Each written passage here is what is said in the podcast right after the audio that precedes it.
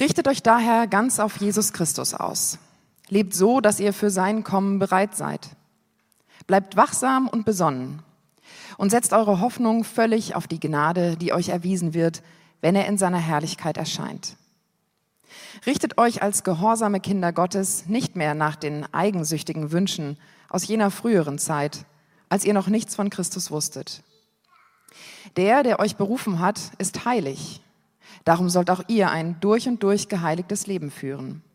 Es heißt hier in der Schrift, ihr sollt heilig sein, denn ich bin heilig.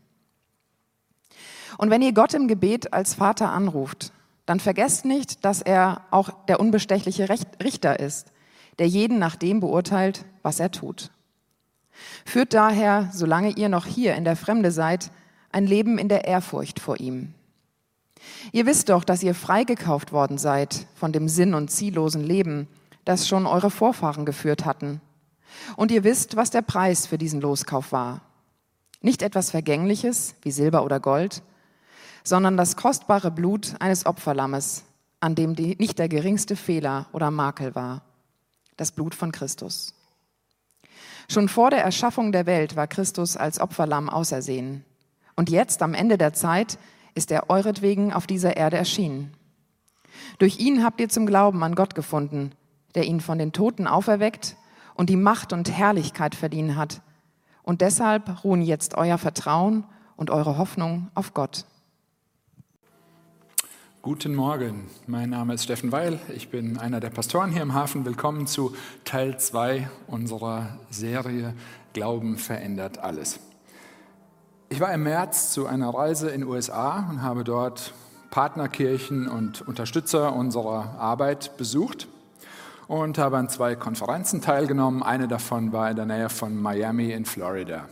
Wir haben uns gefreut, da zu sein. Es war März, 25 Grad, blauer Himmel, Sonnenbrille, kurze Hosen. Außer meinen weißen, frisch gekalkten Beinen habe ich eigentlich gedacht, macht das keinen großen Unterschied. Ich bin gar nicht aufgefallen, bis ich bei der Konferenz angekommen bin und beim Eintreten in diesen Veranstaltungsraum gemerkt habe, ich bin der Einzige mit kurzen Hosen. Und in dem Moment, als mir das bewusst wurde, dachte ich, ich habe mich gefühlt wie ein Fremdkörper ähm, und wusste, hier bin ich fehl am Platz. Da sind hunderte von Menschen, die alle Gemeindegründung lieben, die alle Kirche lieben, die alle das Evangelium lieben, mit denen ich unfassbar viel gemeinsam habe. Aber diese eine Kleinigkeit hat dazu geführt, dass ich dachte, oh, hier gehöre ich nicht zu. Und mal abgesehen davon, dass das irgendwie, glaube ich, so ein Stück mein Lebensthema ist, das Gefühl, ach, ich passe nicht so richtig, war das eine sehr interessante und eine sehr wichtige Erfahrung für mich. Dieser krasse Gegensatz, dass etwas, was außerhalb der Subkultur Kirche völlig normal ist und überhaupt nicht auffällt, dass das innerhalb dieser Subkultur, in dem Moment in diesem Setting, irgendwie komisch war, weil es nicht normal war, kurze Hose zu tragen. Und ich dachte mal wieder, wow, so fühlt sich das wahrscheinlich an, wenn Menschen zum ersten Mal unseren Gottesdienst besuchen. Und falls du jetzt innerlich zustimmst oder auch äußerlich geneigt bist zu nicken, dann herzlich willkommen. Schön, dass du da bist. Lass uns bitte nachher, gibt es heute Kaffee? Lass uns bitte nachher unten am Kaffeestand treffen. Ich möchte dich kennenlernen. Ich weiß, wie du dich fühlst. Für uns als Hafen muss es eines unserer Hauptanliegen sein und bleiben, dass Menschen einfach so kommen können und bleiben wollen, ohne sich komisch zu fühlen. Und wenn du schon lange Christ bist und keine Ahnung hast, wovon ich rede, dann lade ich dich ein, im Laufe der nächsten Wochen einfach mal vielleicht eine Moschee oder einen katholischen Gottesdienst zu besuchen und du wirst merken, was ich meine. Und das, was ich in den USA erlebt habe und was Gäste hier manchmal bei uns erleben, und empfinden, das äh, erleben wir häufig als, als Christen in unserer nachchristlichen Gesellschaft. Wir sind irgendwie fremd, irgendwie fühlt sich das komisch an, Jesus konsequent nachzufolgen, Bibel zu lesen, Gottes Wort ernst zu nehmen, vielleicht sogar noch wörtlich zu nehmen. als Christ zu leben in einer Stadt, in der immer mehr Menschen immer weniger Relevanz in Religion oder im Glauben suchen. Und wenn unsere Serie heißt Glauben verändert alles, dann bedeutet alles relativ unmissverständlich alles. Der christliche Glaube, das Vertrauen auf Jesus Christus, den Sohn Gottes, hat tatsächlich Auswirkungen auf alle Bereiche unseres Lebens. Auf unsere Hoffnung, auf unsere Identität, auf unser Verhalten, auf unsere Beziehung oder Nichtbeziehung, auf unsere Ehen, auf unsere Perspektive, auf unsere Sicht auf Politik, auf unsere Sicht auf Krankheit, auf Konflikte, auf Verfolgung und so weiter. Und damit beschäftigt sich Petrus in seinem ersten Brief an Christen in Kleinasien, der heutigen Türkei, die als Minderheit aufgrund ihres Glaubens gesellschaftlich absolut am, am Rand gestanden haben. Ihre Überzeugung aufgrund ihrer neuen Identität, darum ähm, wird es heute gehen, gucken wir uns gleich an, was das bedeutet, die hat nicht nur zu einer großen Freude in ihrem Leben geführt, zu einer Hoffnung, zu einem Ausblick, sondern hat auch zu Spannungen geführt mit ihrer Kultur, teilweise innerfamiliär. Plötzlich waren sie Fremdkörper in einer nicht christlichen Gesellschaft. Und ihr Problem war nicht irgendwie ein komisches Gefühl aufgrund der falschen Klamotten, die sie anhatten, sondern ihr Problem waren Verleumdung und Ausgrenzung und körperliche Misshandlung, wirtschaftliche Benachteiligung, Angriffe, Diskriminierung. Das Gefühl, nicht dazuzugehören, für Menschen, die Jesus nachfolgen, ist nicht neu. Und Martin Luther hat über den ersten Petrusbrief gesagt, es ist eines der erhabensten Bücher des Neuen Testaments. Man findet darin alles, was man für den praktischen Alltag braucht. Und für viele Christen, die gerade jetzt in Verfolgungssituationen leben, ist der erste Petrusbrief eine enorme Ermutigung und ein Trost. Wir machen sonntags hier etwas, was niemand von uns privat machen würde. Falls noch jemand Post bekommt, Briefe. Wir lesen hier einen Brief über mehrere Wochen, jede Woche fünf Zeilen davon. Das würde niemand von uns zu Hause machen, einen Brief über mehrere Wochen einfach nur immer fünf Zeilen lesen.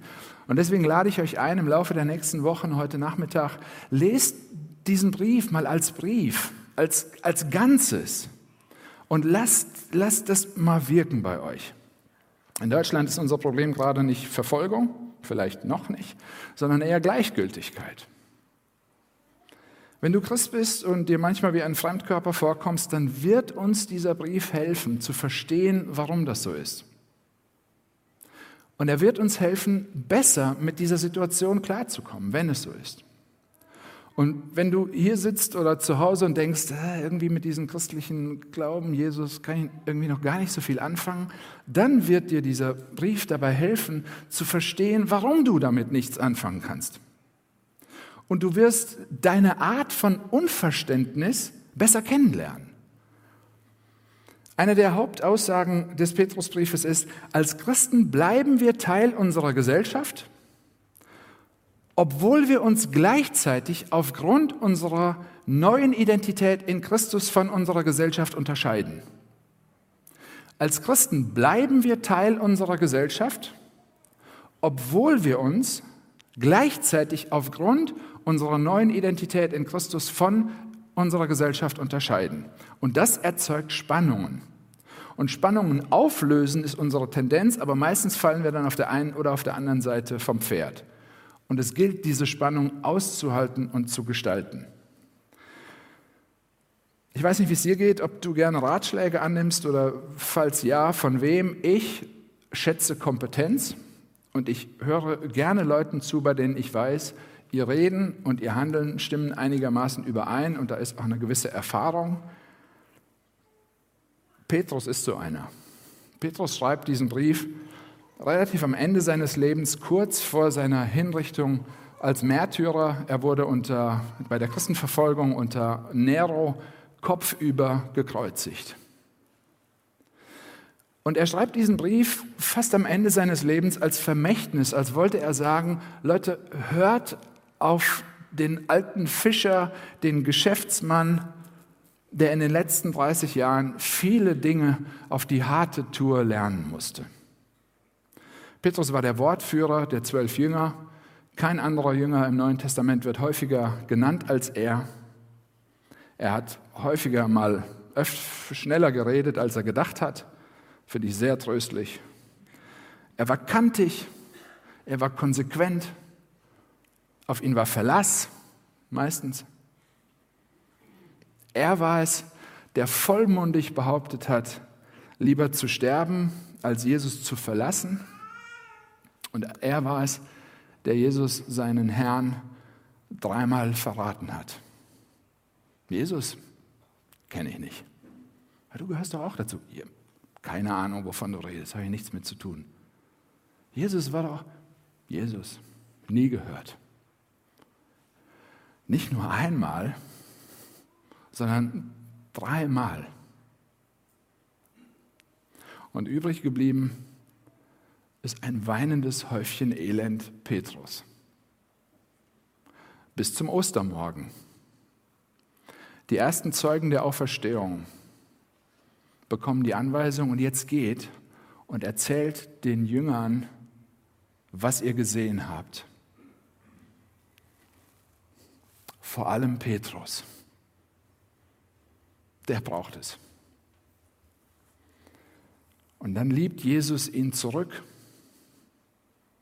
indem er ihn dreimal fragt, als wollte er es wieder aufwiegen. Petrus, hast du mich lieb? Ja, ja. Petrus, hast du mich lieb? Du weißt, dass ich dich lieb habe. Petrus, hast du mich lieb? Ja. Beides am Kohlenfeuer. Das verleugnen und es wieder aufnehmen. Und deswegen glaube ich, niemand hätte diesen Brief besser schreiben können als Petrus und erinnert seine, Lehrer, seine Leser daran, wie sich bei ihm persönlich durch Glauben alles verändert hat und wie das auch bei uns passieren kann. Letzte Woche hat Zitschang äh, darüber gesprochen, wie Glaube durch Hoffnung unsere Zukunft verändert und ich möchte heute mit euch über unsere Identität nachdenken. Petrus schreibt nochmal an Menschen, die aufgrund ihres Glaubens einsam und isoliert waren, verfolgt wurden. Und er will unbedingt verhindern, dass sie aufgrund ihrer Umstände, ihrer persönlichen Situation falsche Schlüsse gegenüber Gott ziehen. Wie kann ein guter Gott sowas zulassen? Wie kann ein gnädiger Gott sowas von mir verlangen? Die Fragen waren damals aktuell und sind heute noch dieselben Fragen. Und darauf antwortet Petrus dann mit diesem Abschnitt in seinem Brief, mit einer Dringlichkeit, die fast schon übergriffig ist. Und man merkt seine Leidenschaft und dann fängt dieser Abschnitt an mit, ja, weil, weil es aber Gnade gibt und weil es Gnade gibt, gibt es Hoffnung. Und dann in Vers 13, daher, weil es Gnade und Hoffnung gibt, Richtet euch ganz auf Christus aus. Lebt so, dass ihr für sein Kommen bereit seid. Bleibt wachsam und besonnen und setzt eure Hoffnung völlig auf Gnade. Richtet euch als gehorsame Kinder Gottes nicht mehr nach den eigensüchtigen Wünschen aus jener früheren Zeit, als ihr noch nichts von Christus wusstet. Und wenn Petrus hier Christen so leidenschaftlich und in dieser Deutlichkeit anspricht, dann hängt das, glaube ich, damit zusammen, dass wir Christen in vielen Fällen echt schwerfällig sind wenn es darum geht, unser ganzes angesammeltes frommes Wissen im Alltag auch umzusetzen. Ich glaube, er will sagen, lasst euch nicht einlullen, kommt in die Pötte, kommt aus dem Quark, erinnert euch daran, dass sich etwas geändert hat in eurem Leben. Und vielleicht kennst du auch die typische Abwehrreaktion auf solche, solche Aussagen, äh, was hast du mir denn schon zu sagen? Ich bestimme selbst, was ich und niemand hat mir reinzureden. Und so viele Aufforderungen in diesen ersten Sätzen dieses Abschnitts. Und Petrus sagt, ja, ganz realistisch, Glaube ist eine geistliche Kraftanstrengung, aber die Imperative in diesem Text, die Aufforderungen, die kommen nicht aus heiterem Himmel. Er sagt nicht einfach, mach mal.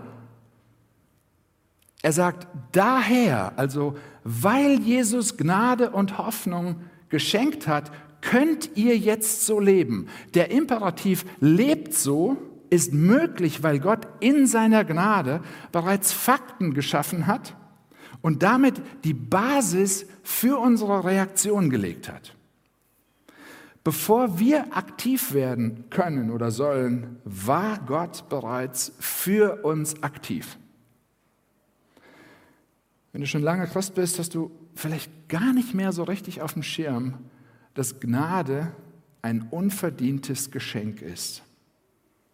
Dass du, wenn du es bist, Kind Gottes bist, also eine komplett neue Identität bekommen hast, ist ein Geschenk und in diesem Geschenk steckt Hoffnung. Und diese Hoffnung führt immer zu einem veränderten Leben. Und dieses veränderte Leben macht uns zu einem Fremdkörper. Ich habe vor einiger Zeit eine Geschichte gelesen. Ähm, es geht um eine Prüfungssituation für einen Polizeianwärter. Folgende Situation, der Prüfer sagt, Prüfling, Sie kommen mit Ihrer Uniform zu einem Einsatz ein brennendes Haus und Sie wissen, in diesem Haus befindet sich noch eine Familie. Die Rauchentwicklung ist so stark, dass die ganze Gegend eingeräuchert und verqualmt ist, inklusive der Autobahn, die direkt dort vorbeiführt. Es hat sich bereits ein langer Stau gebildet und ein Fahrzeug, was auf das Stauende zurast, macht eine Vollbremsung, bricht aus, stürzt einen Abhang hinunter, landet kopfüber in einem Teich und aus den Augenwinkeln sehen Sie, wie aus einem der Fahrzeuge im Stau ein Mann aussteigt, der seit einigen Tagen zur Fahndung ausgeschrieben ist. Frage, was würden Sie tun? Antwort des Prüflings, ich würde schnell meine Uniform ausziehen und mich unter die Schaulustigen mischen. Petrus erinnert uns hier daran, unsere Uniform, unsere neue Identität anzuziehen, bewusst anzunehmen, die oftmals ein neues Verhalten von uns fordert, das gegen unsere natürliche Reaktion ist. Er sagt hier, seid die, die ihr in Christus und durch Christus seid. Ihr sollt heilig sein, denn ich bin heilig, sagt Gott. Was bedeutet heilig sein? Also Gottes Uniform zu tragen. Ich möchte gerne ein paar Missverständnisse aufklären, die in diesem Zusammenhang mit dieser theologischen Frage immer wieder auftauchen. Bei Heiligkeit und Heiligsein äh, müssen wir zwischen zwei Dingen unterscheiden. Zum einen einem Zustand, der beschrieben wird, ein Zustand der Heiligkeit und dann dem praktischen Verhalten, heilig zu leben. Als Christen, als Nachfolger von Jesus sind wir heilig. Wir sind herausgehoben, abgesondert. Unsere Heiligkeit, unser Zustand wird uns durch Jesus und in Jesus durch Glauben zugesprochen, zugeeignet. Für diesen Zustand können wir nichts selbst tun. Das, wovon Petrus hier dann aber spricht, sind die praktischen Auswirkungen dieses Seinszustandes, nämlich wie wirkt sich das ganz praktisch in unserem Alltag aus? Wie leben wir heilig? Und auch da gibt es einige Missverständnisse. Erstens, heilig leben bedeutet sich irgendwie abheben, aber nicht absondern. Abheben, aber nicht abschotten oder abgrenzen. Ein heiliges Leben soll auf Jesus hinweisen, der ohne Sünde mitten unter den Menschen gelebt hat und soll nicht auf irgendeinen Mönch hinweisen, der sich in irgendein einsames Haus in irgendeiner einsamen Wüste verkrochen hat. Zweitens, bei Heiligkeit geht es nicht in erster Linie um Äußerlichkeiten. Also man sieht dir an, dass du heilig bist, weil du Klamotten trägst, die aus dem Mittelalter stammen oder irgendwas. Drittens, heilig leben ist nicht langweilig. Heiligkeit bedeutet nicht, wir geben jeglichen Spaß an der Garderobe ab. Jesus sagt, Glücklich zu preisen sind die, die ein reines Herz haben, andere Übersetzung für heilig sind, denn sie werden Gott sehen. Leute, ich kann mir nichts Schöneres vorstellen, als Gott zu sehen. Vielleicht ist sogar die Gleichung in unserem Leben irgendwie umgekehrt. Gibt es vielleicht so wenig Freude in unserem Leben, weil es so wenig um Heiligkeit geht?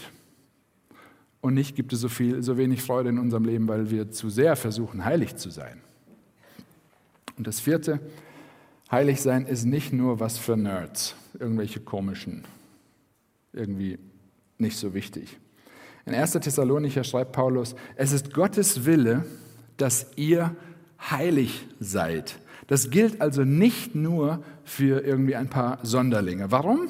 Die Begründung wird mitgeliefert, weil wir zu einem Gott gehören, der heilig ist. Das ist unsere neue Identität, unser zu Gott gehören. Der Text bezeichnet es als Kinder Gottes sein. Petrus sagt, legt nicht die Uniform ab und lauft weg, sondern zieht diese Uniform an, macht euch das zu eigen. Und Petrus, bei ihm sieht man das besonders, er hieß vorher Simon.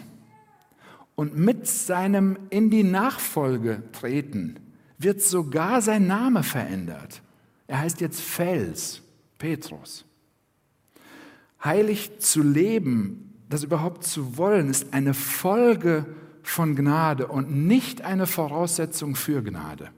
Es ist ganz wichtig. Heilig zu leben oder das überhaupt zu wollen, ist eine Folge von Gnade. Nicht eine Voraussetzung für Gnade.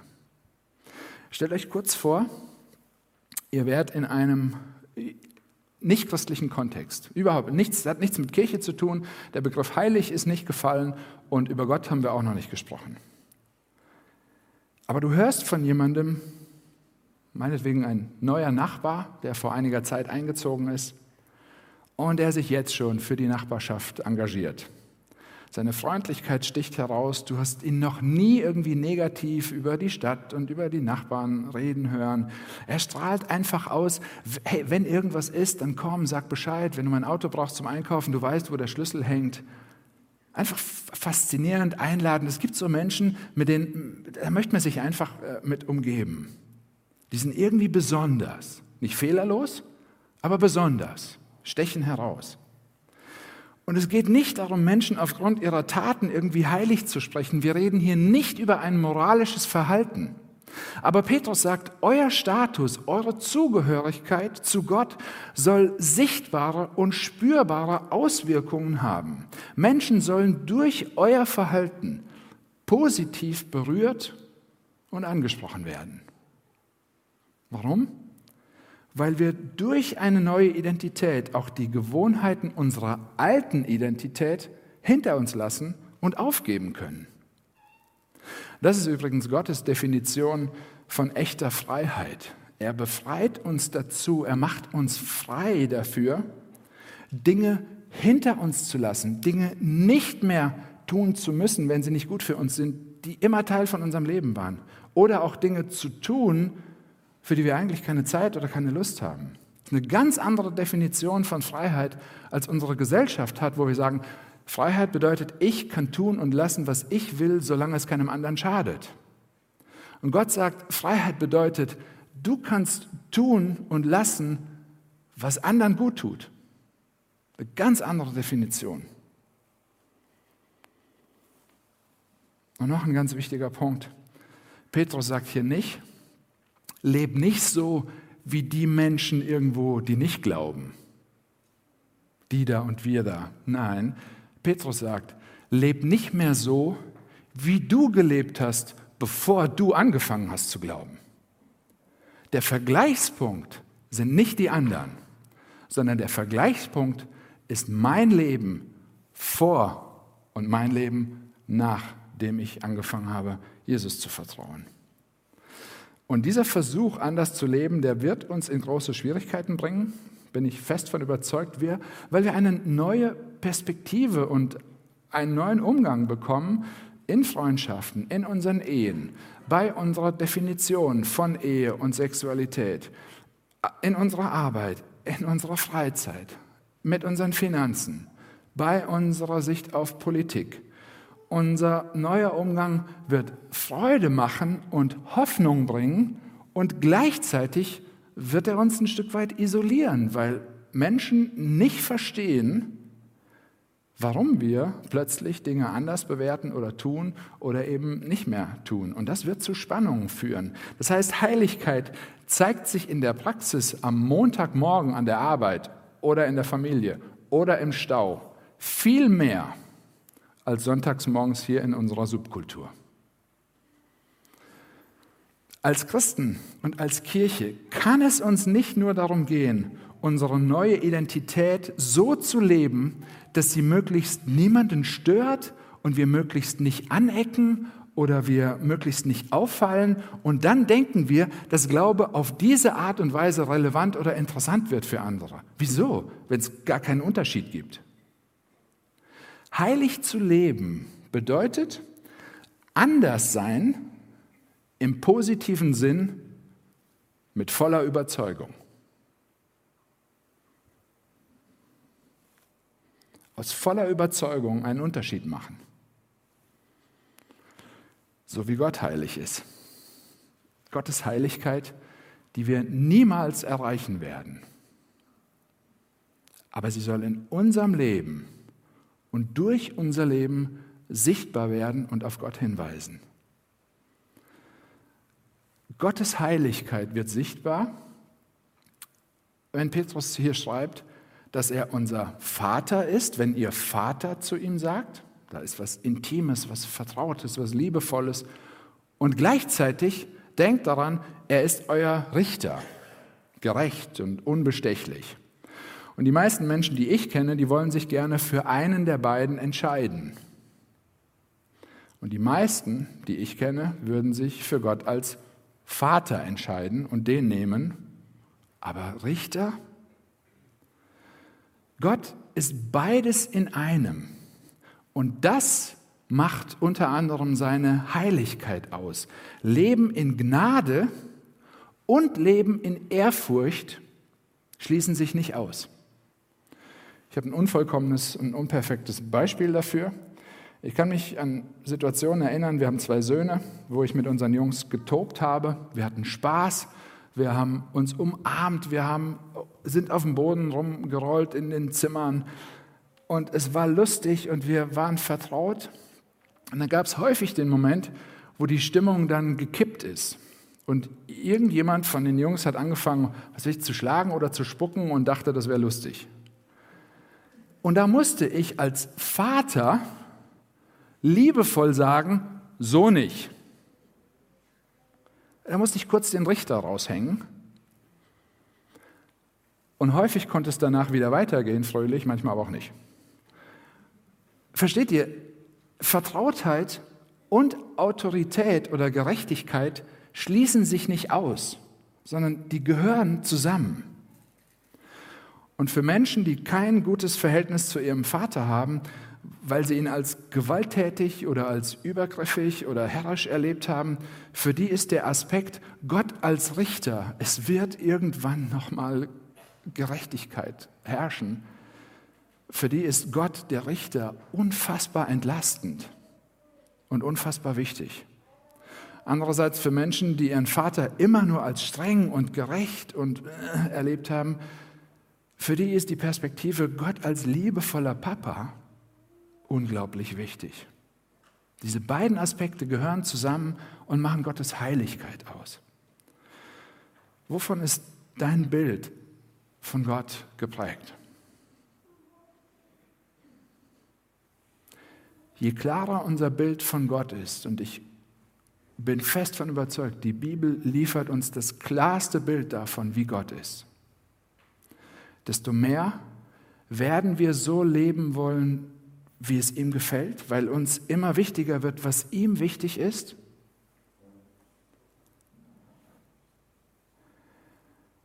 Weil wir ihn immer mehr und immer besser kennenlernen und lieben lernen und sehen, wie sehr er uns geliebt hat? Und ich glaube, Petrus sagt hier, und er sagt es auch zu uns, lasst nicht eure Umstände oder eure eigenen Gedanken oder euer eigenes Wunschbild von Gott, euer Bild von Gott bestimmen. Und vielleicht fragst du dich, wieso sollte ich mit Gott leben wollen, wenn ich das Gefühl habe, dass es mir ohne ihn doch eigentlich ganz gut geht. Mir fehlt eigentlich gar nichts. Wenn das deine Frage ist, dann möchte ich dich liebevoll darauf hinweisen, dass dieser Frage die Perspektive fehlt, die über das Leben hier auf der Erde hinausgeht. Und diesen wichtigen Aspekt der Ewigkeit, den beschreibt Petrus in den Versen 18 bis 21. Und hier könnte ich eigentlich noch mal eine extra Predigt halten. Wir haben wieder mal nicht genug Zeit, um hier richtig tief einzusteigen. Mein Psychiater hat irgendwann mal zu mir gesagt, Herr Weil, etwas, was Ihnen so wichtig ist, wie es bei Ihnen der Fall ist in diesem bestimmten Punkt, das lassen Sie nur los, wenn Sie etwas bekommen, was Sie als noch wertvoller empfinden. Ich würde zum Beispiel niemals einen Schnitzel gegen eine Reiswaffel tauschen. Niemals. Wenn wir uns fragen, warum wir unser altes Leben hinter uns lassen sollten, dann haben wir wahrscheinlich noch ein zu großes und positives Bild von unserem alten Leben und ein zu kleines Bild von Jesus. Und um das zu ändern, beschreibt Petrus hier, wie Jesus ist. Und, und damit schließt er diesen Abschnitt auch wieder ab mit einem Indikativ, mit einer Zusage, mit einer Erinnerung an Fakten, die Gott ohne unser Zutun geschaffen hat. Und so bildet Hoffnung eine Klammer um diesen Abschnitt. Und durch Glauben wird unsere Identität eine Identität der Hoffnung. Ich lese nochmal ab Vers 18. Da schreibt Petrus, ihr wisst doch, dass ihr freigekauft worden seid von dem sinn- und ziellosen Leben, das schon eure Vorfahren geführt hatten. Und ihr wisst, was der Preis für diesen Loskauf war. Nicht etwas Vergängliches wie Silber oder Gold, sondern das kostbare Blut eines Opferlammes, an dem nicht der geringste Fehler oder Makel war, das Blut von Christus. Er bezieht sich hier auf eine Rettungsaktion des Volkes Israel aus Ägypten, in 2. Mose im Alten Testament berichtet. Schon vor der Erschaffung der Welt, also Jesus ist kein Plan B, Schon vor der Erschaffung der Welt war Christus als Opferlamm ausersehen und jetzt am Ende der Zeit ist er euretwegen auf dieser Erde erschienen. Durch ihn habt ihr zum Glauben an Gott gefunden, der ihn von den Toten auferweckt hat und ihm die Macht und die Herrlichkeit verliehen hat. Und deshalb ruhen jetzt euer Vertrauen und eure Hoffnung auf Gott.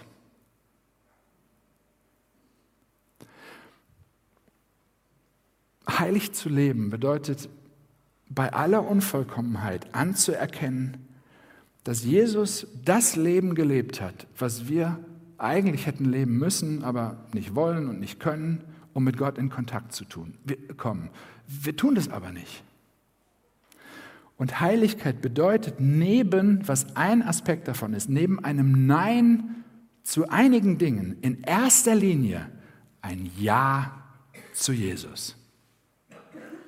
Ein Ja zu Jesus, der uns, und das ist knallhart, aus einem sinn- und ziellosen Leben heraus, aber in ein sinnvolles und zielführendes Leben hinein gerettet hat.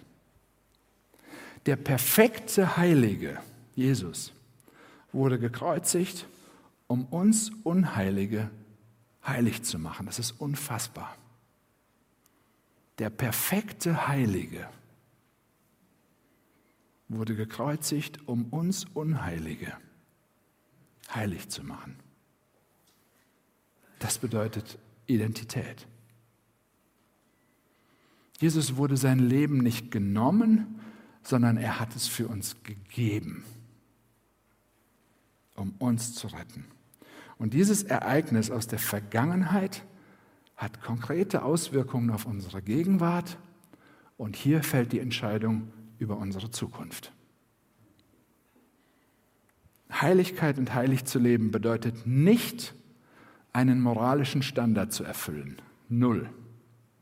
Das schaffen wir nicht so, wie es nötig wäre, sondern es bedeutet anzuerkennen, dass die Gerechtigkeit, die moralische Perfektion von Jesus auf uns übertragen worden ist. In dem Moment, in dem wir angefangen haben oder anfangen werden zu glauben. Sein Sein wurde unserem Konto gut geschrieben.